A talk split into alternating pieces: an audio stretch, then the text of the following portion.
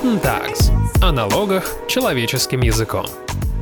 Здравствуйте, дорогие слушатели! В эфире подкаст Guten Tax и его ведущий Алексей Савкин. В начале февраля на встрече предпринимательского объединения «Деловая Россия» с президентом были подняты две важные темы. Первая – это отмена уголовного преследования при полном погашении налоговой задолженности. И вторая – сокращение срока давности за налоговые преступления. Президент поддержал бизнес и сказал, что эти проблемы надо решить. Насколько это вообще облегчит давление налоговиков на бизнес? И можно ли считать, что сделан первый маленький шаг на пути либерализации законодательства? Об этом мы будем говорить с управляющим партнером юридической компании Tax Advisor Дмитрием Костельгиным и управляющим партнером адвокатского бюро ЗКС Денисом Саушкиным. Приветствую вас, коллеги. Добрый день. Всем привет. Итак, Денис, вам как гостю первый вопрос. Расскажите, пожалуйста, что произошло Кому теперь может стать легче и вообще станет ли легче? В чем суть, вкратце переводя на русский язык? Дело в том, что действительно на настоящий момент есть проблема, когда за какие-то лохматые года, допустим, там 13-14, была проведена налоговая проверка, либо оперативники уточнили, что была недоимка, и сообщили налогоплательщику, и налогоплательщик эту недоимку погасил. Так вот, исходя из действующего законодательства, ее структуры, статьи 28.1 Уголовно-процессуального кодекса, 76.1 а, Уголовного кодекса, вытекает, что в связи с уплатой недоимки, пени и штрафа возможно прекращение возбужденного уголовного дела, но не отказ в его возбуждении. На деле это происходит таким образом. Недоимка уплачена налогоплательщикам, и следователь в любом случае возбуждает уголовное дело, после чего в законе не прописано в течение какого срока он его прекращает. И на практике мы видели несколько кейсов, когда, да, уголовное дело возбуждено, недоимка уплачена, а следователь продолжает расследовать уголовное дело. Причем также по закону он не обязан а, именно расследовать налоговый вопрос. Он может по любым вопросам дальше смотреть вширь и вглубь. Он может проводить допросы, очные ставки, выемки, обыски, причем неоднократно может проводить. И только лишь когда он удовлетворит свое все любопытство, только после этого он вправе прекратить уголовное дело. Денис, а вот такой вопрос э, сразу же. А посадить в СИЗО предпринимателя может, даже если предприниматель все заплатил? Смотрите, если а, уголовное дело возбуждено только по неуплате налогов, то существует прямой запрет на арест в данном случае. Но Опять-таки, следственная голь на выдумке хитра, и ничего не мешает следователю. Вот он возбудил уголовное дело по налогам. После этого он решил, а привлеку ли это я еще по мошенничеству генерального директора. Он выносит постановление о привлечении в качестве обвиняемого, в котором указывает, да, 199 уклонение от уплат налогов и 159 мошенничество. И вторая статья, 159, она на нее как раз таки не распространяется вот этот прямой запрет на арест и арестовывает, а человек сидит в СИЗО. Есть еще одна большая проблема. Дело в том, что в 2016 году Верховный суд э, принял такое постановление, точнее внес корректировки в ранее имеющиеся, согласно которому обжаловать в суде постановление о привлечении в качестве обвиняемого нельзя.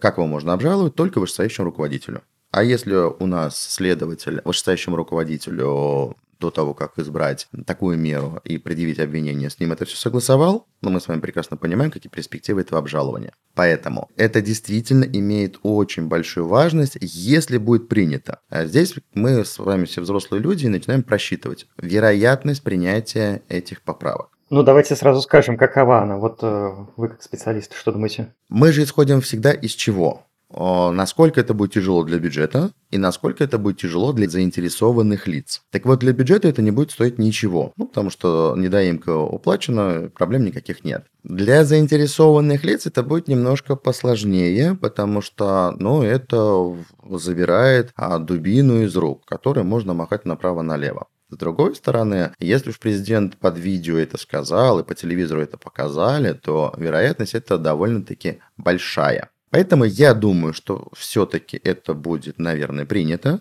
Вопрос, когда и какие черти будут храниться в детали принятия а, этой инициативы. Не будет ли это обусловлено еще чем-то? Денис, и вот сразу хочется уточнить. А вот вы говорите, э, этой дубиной размахивали направо-налево. А насколько часто? Часто ли преследовали предпринимателей таким образом? Смотрите, есть такая штука, что исходя из статистики Следственного комитета, у них отдельной графой указано, какой объем денежных средств был возмещен в бюджет благодаря уголовному делу. Так вот, в регионах российских, там, где у людей много времени и мало что делать, значит, следственные органы, это прям поветрие последнего года, и мы видим это с различных регионов России, приходят сигналы. Такое поветрие. Следственный орган запрашивает у налоговиков те материалы, по которым было либо уточнение, и, как это говорят, сторнирование, то есть возмещение недоимки, и изымают в принудительном порядке эти материалы. На основании этих материалов возбуждают уголовное дело, и если у них стоит задача только свои показатели подправить и сделать красивым, то тогда в один день вызывают генерального директора, уведомляют о том, что уголовное дело возбуждено, а берут от него заявление на прекращение и прекращают дело. Но он остается с карме, у него навсегда записано, что он был под уголовным делом. Да, как выглядит эта карма? А, информация о том, привлекалось ли лицо к уголовному делу, она хранится в главном информационном центре МВД. И в случае устройства на государственную должность, либо в госкорпорацию, в иных случаях может быть истребована государственным органом, может быть истребована справка, в которой будет четко указано, что Иванов Петр Иванович тогда-то, тогда-то привлекался к участию в уголовном деле в качестве подозреваемого. Юридически а, у человека нет судимости. Но эта запись, согласно приказу МВД, хранится вечно. Ого. Да, и поэтому никуда не выковырять. Действительно, проблема серьезнейшая.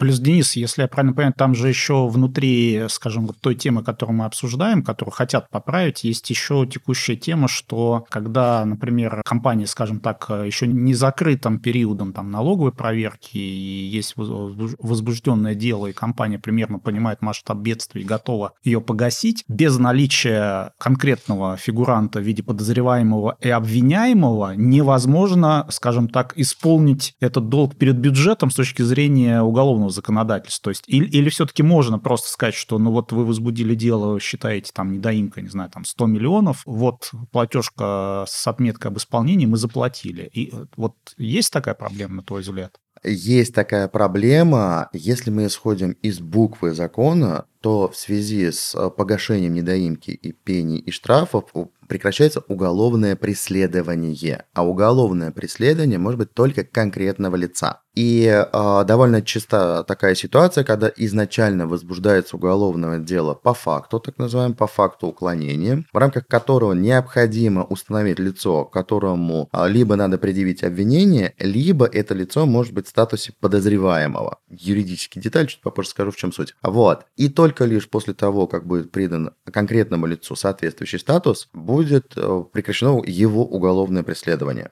из этого вытекает, что невозможно. У нас же как? У нас предусмотрена возможность там, уплаты недоимки третьим лицом. И это довольно часто используется. Так вот, ситуация. Уголовное дело возбуждено в отношении неустановленных лиц компании, и до тех пор, пока а, какое-то лицо не станет фигурантом, за уплатой его прекратить нельзя. А в чем разница между подозреваемым и обвиняемым? И в отношении и того, и другого можно прекратить уголовное преследование. То есть получается достаточно странная вещь. Вроде бы цель, с одной стороны, чтобы бюджет получил, собственно, что ему причитается, но а, по, как, по стечению, скажем так, обстоятельств да, и юридической техники получилось, э, что просто так вот погасить недоимку в, в рамках возбужденного уголовного дела невозможно из-за вот этих нюансов.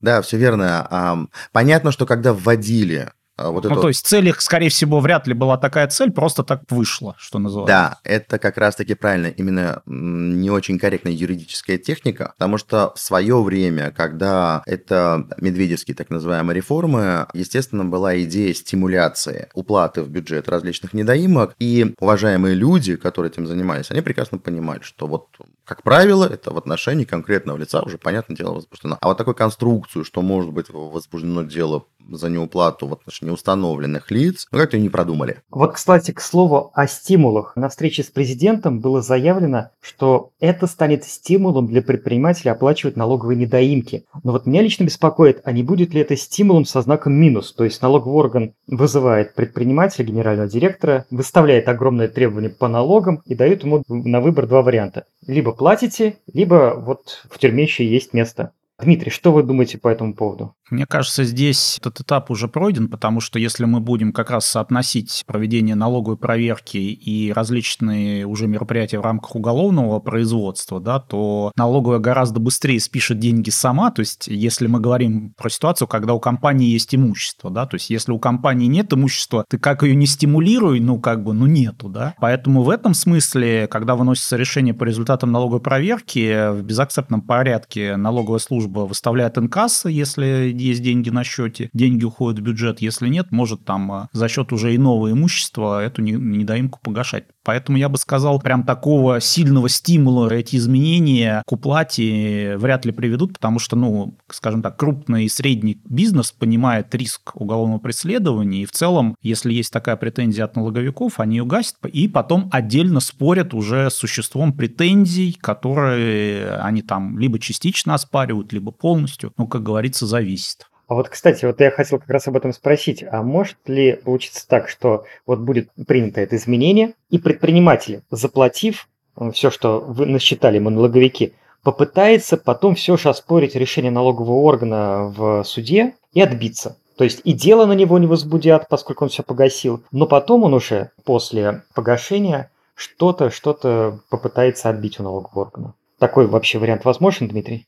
Ну да, возможно. Собственно, мы и говорим про то, что после уплаты можно поспорить. Тут единственное, конечно, как раз интересная норма в кодексе, что если в рамках уголовного дела именно уплачена эта сумма, то есть формально прямая норма, что эти деньги вернуть нельзя. И, наверное, скорее здесь это тоже отдельная э, тема для обсуждения, потому что формально такая норма есть, и получается здесь, наверное, не совсем справедливо, потому что там э, компания пытается, например, вывести из-под удара своих э, коллег менеджмент сотрудников, да, гасит недоимку и потом будет разбираться. Формально, получается, есть препоны для того, чтобы, даже если решение налогового органа будет признано в арбитраже недействительным, да, то проблемы с возвратом имеются. Я бы здесь добавил, вот у нас был один реальный кейс, в котором там алгоритм был такой. Недоимка, уголовное дело, уголовное дело прекращено за уплатой, Параллельно с этим а, налогоплательщик судился, прошел два круга. На втором круге он все-таки отменил решение налогового органа. После этого они с этим решением, которое устоялось, пришли в следственный орган и говорят, ребят, вы прекратили дело по нереабилитирующим основаниям за уплатой, а теперь мы получили положительное решение в арбитраже, отменяйте то решение и выносите решение о прекращении дела по реабилитации реабилитирующим основанием ввиду отсутствия состава преступления.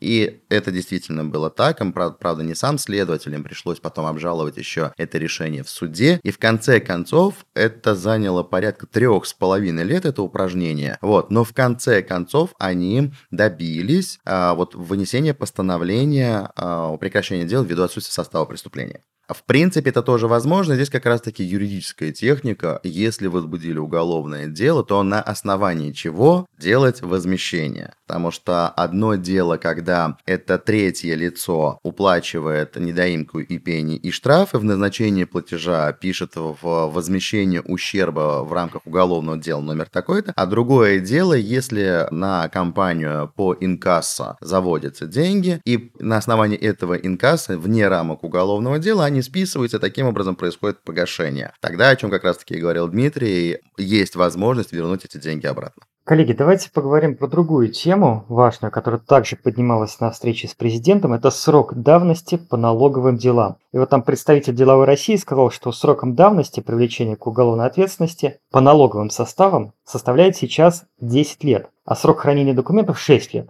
И предприниматели просто не в состоянии доказать свою добросовестность 7-8 лет тому назад. Денис, вам вопрос. Действительно существует такая проблема? Насколько она острая? И что в этой сфере вообще происходит? Несколько подвопросов здесь. Во-первых, уточнение. Срок хранения у нас законом предусмотрен либо 4 года, либо 5 лет. Почему встал вопрос 6 лет? На данный момент 6 лет – это срок давности по так называемым преступлениям средней тяжести, то есть там, где наказание не больше 5 лет лишения свободы. Я, вот мое личное мнение, что вот как раз в отличие от первого предложения, вот это предложение, оно менее проходное. Почему же? Во-первых, по юридической конструкции. Если мы сделаем меньше наказания, там как, в настоящее время самое суровое наказание по 199 это 6 лет лишения свободы. Это когда свыше... 199 уточните, напомните еще разочек, что это? Да, статья 199 это уклонение от уплаты налогов юридического лица. Так вот, максимальное наказание по этой статье 6 лет лишения свободы, что является преступлением тяжким, и срок давности по данной категории 10 лет. А если мы спускаем до 5 лет, то тогда это преступление переходит в категорию средней тяжести, срок давности по которой 6 лет. Но тогда получается немножечко само по себе конструкция нелогично, что если мы опускаемся до 5 лет, срок давности 6 лет, то по закону у нас срок хранения либо по налоговому учету, по закону о налоговом учете, либо по архивному делу срок давности 4 либо 5 лет хранения. Тогда получается, если совсем спускать, если под эти сроки подводить, то тогда нужно наказание уголовное ставить не больше трех лет лишения свободы, и тогда срок давности становится два года. Вот на это точно никто не пойдет, потому что сейчас вот для того, чтобы возбудить уголовное дело по уклонению от уплаты налогов, необходимо недоимку свыше 15 миллионов рублей. И тогда в наказание до двух лет лишения свободы и срок давности тоже 2 года с момента истечения срока уплаты данного налога предельного срока уплаты. Нет, ну, конечно, на такую либерализацию никто не пойдет сейчас, я чувствую. Да, никто не пойдет, и даже если мы будем выводить из категории тяжких в среднюю тяжесть и срок давности будет 6 лет, я думаю, тоже никто не пойдет, потому что, допустим, вот сейчас у нас есть текущий кейс, в котором была ВНП по 2013 году, после чего была назначена повторная, которая по различным обстоятельствам решение по которой было в 2021 году. И сейчас э, возбуждено уголовное дело. И здесь вопрос, если бы там был срок давности 6 лет, то получается эта категория, а там недоимка порядка 450 миллионов, соответственно, что называется, отпускать. А еще плюс там же, ладно, бог с ним сама недоимка, там же вкусная еще пеня. Вот. И в тотал с пеней там под миллиард. А компания живая, и миллиард у нее есть. И отпускать сейчас в ту компанию, у которой можно взять миллиард, это никто не даст. Соответственно, поэтому я считаю, что это предложение оно менее проходное. Правоохрана привыкла к тому, что у нее есть спокойно эти 10 лет, и вот как раз вот эту дубинку точно из рук никто не отпустит. А по вашему мнению, Дмитрий, вот можно ли разобраться с этой унификацией сроков давности, сроков хранения и навести как-то порядок в этой сфере? Вы что думаете? В теории, конечно, можно разобраться, но я, пожалуй, с Денисом соглашусь, потому что э, возникает уйма вопросов, если это произойдет. Во-первых, получается, это возбужденные дела. Есть у нас э, люди осужденные, которые отбывают срок. Их, соответственно, если я правильно понимаю, видимо, надо будет выпускать да, дела там э, прекращать и так далее, и так далее. Поэтому, безусловно, э, это, скажем так, на статистику, да, там, которую у нас отчитываются правоохранители, да, сильно повлияет не в пользу, скажем так, последних. Поэтому, наверное, здесь менее проходное предложение, конечно, да, но в целом, конечно, в идеале правильно бы синхронизировать эти сроки, потому что действительно, если ты не можешь какие-то документы уже в силу там давности, ну и более того, это мы про документы говорим, да, а в уголовном, так сказать, производстве очень много зависит там от показаний людей, и, в общем-то, вспомнить, что там даже 6 лет назад было в нашей быстрой жизни, ну, мягко говоря, можно ошибиться, и действительно, наверняка там Денис может миллион историй рассказать, когда люди сами неумышленно выдумывали какие-то воспоминания, которые на самом деле там наслоились из других сюжетов и так далее, и так далее. То есть здесь под капотом, конечно, очень много таких вот проблем уже специфически юридических, но со сроком есть такая проблема, да. Что касается срока хранения 10 лет, мы всегда рекомендуем нашим клиентам и, в принципе, всему бизнесу а, ввести внутренний регламент хранения документов 10 лет, потому что это практически все экономические преступления, они э, со сроком давности 10 лет. Ну, тоже мошенничество, присвоение растрата свыше 1 миллиона рублей – это уже тяжкое преступление, по которому срок давности 10 лет. Так вот, очень часто мы сталкиваемся с ситуацией, когда компания говорит, контракт был 7 лет назад, а вот сейчас пришли, возбудили уголовное дело. Мы говорим, дайте документы посмотреть, как это все выглядело, дайте электронную переписку. Нам говорят, слушайте, но максимальный срок хранения 5 лет, мы все уничтожили. И доказать свою невиновность не представляется возможным. А очень часто мы сталкиваемся с такими ситуациями, что, допустим, следователь провел обыск у контрагента, а у него были какие-то нарисованные документы, откуда они у него появились. Это другой вопрос, но у следователя уже есть какие-то документы, которые он где-то получил. Они могут не соответствовать действительности, но контраргументировать нечем, и следователь будет основываться на тех документах, которые у него есть. Поэтому мы всегда рекомендуем всем компаниям организовать хранение и документов, и электронных носителей информации, в том числе почту, до 10 лет. Коллеги, и завершающий вопрос к вам обоим. Как вам кажется, вот эти вот изменения, ну, вот первое изменение, дай бог, будет принято, второе неизвестно, но все-таки вот это все шаг на пути некоторой либерализации нашего законодательства, или это просто такой государственный пиар и такой маленький сигнальчик бизнесу, что все хорошо? Ну, давайте так. А, сложно, конечно, это сказать. В последнее время государство ведет себя таким образом, что, ну, смотрите, когда вас ударят 10 раз палкой, а 11 раз замахнуться и не ударят. Вот это как воспринимать? Если это воспринимать как хороший знак, то с одной стороны, из этого можно сделать вывод, что одиннадцатый раз не бьют, а с другой стороны, это можно сделать вывод, что а, этот раз не ударили, и значит впереди еще 10 ударов палкой. Не могу сказать, как к этому относиться. С одной стороны, я же говорю, государство ничего не теряет, а, и вроде бы это и хорошо, и красиво это показать, и показать, что э, власть, она в диалоге с предпринимательством, что оно слушает его чаяния, но что-то мне подсказывает, что у у бизнеса проблем еще больше.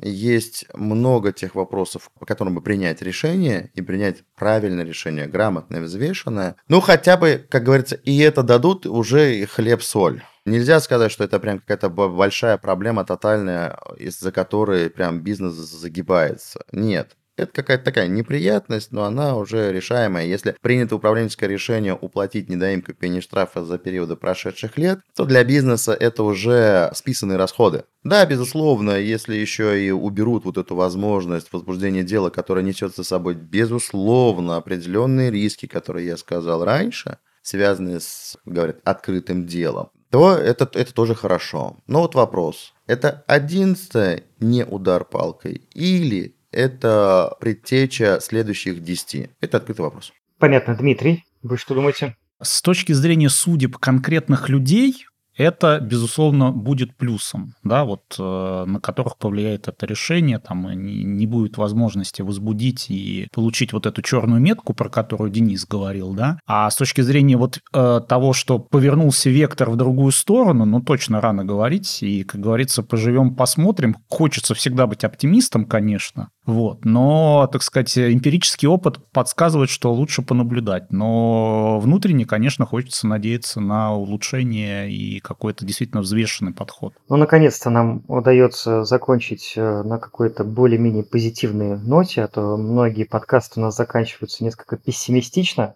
Нет, я могу, я могу, я могу дать оптимизма, если, если есть, если хочется вот э, зажечь, то вот такой вот позитивный такой настрой, финализировать оптимизм. Я тоже могу так рассказать, почему бы нет. Давайте, давайте, ну-ка. В принципе, конечно, дело хорошее. Любое послабление – это хорошо. Любая забота – это хорошо. Тем более о бизнесе, который сейчас у нас не лучшие времена прям испытывает, прям честно будем говорить. Поэтому, если а, это продолжится хотя бы с периодичностью раз в год, вот такие встречи, и такие подарки ко дню влюбленных. Можно даже к этому приурочить. И тогда у нас, получается, бизнес будет влюбленный для государства. Он будет отвечать взаимностью, и у нас любовь будет править этим миром. И это будет прекрасно. Ну, вот действительно, на этой браворной ноте мы будем завершать уже наш разговор. И напомню, что сегодня мы говорили о смягчении уголовного законодательства для предпринимателей в двух маленьких, но вопросах. Мы благодарим за беседу управляющего партнера юридической компании Tax Advisor Дмитрия Костальгина и управляющего партнера адвокатского бюро ЗКС Дениса Саушкина. Всего доброго и будьте здоровы. Всем пока. Пока-пока.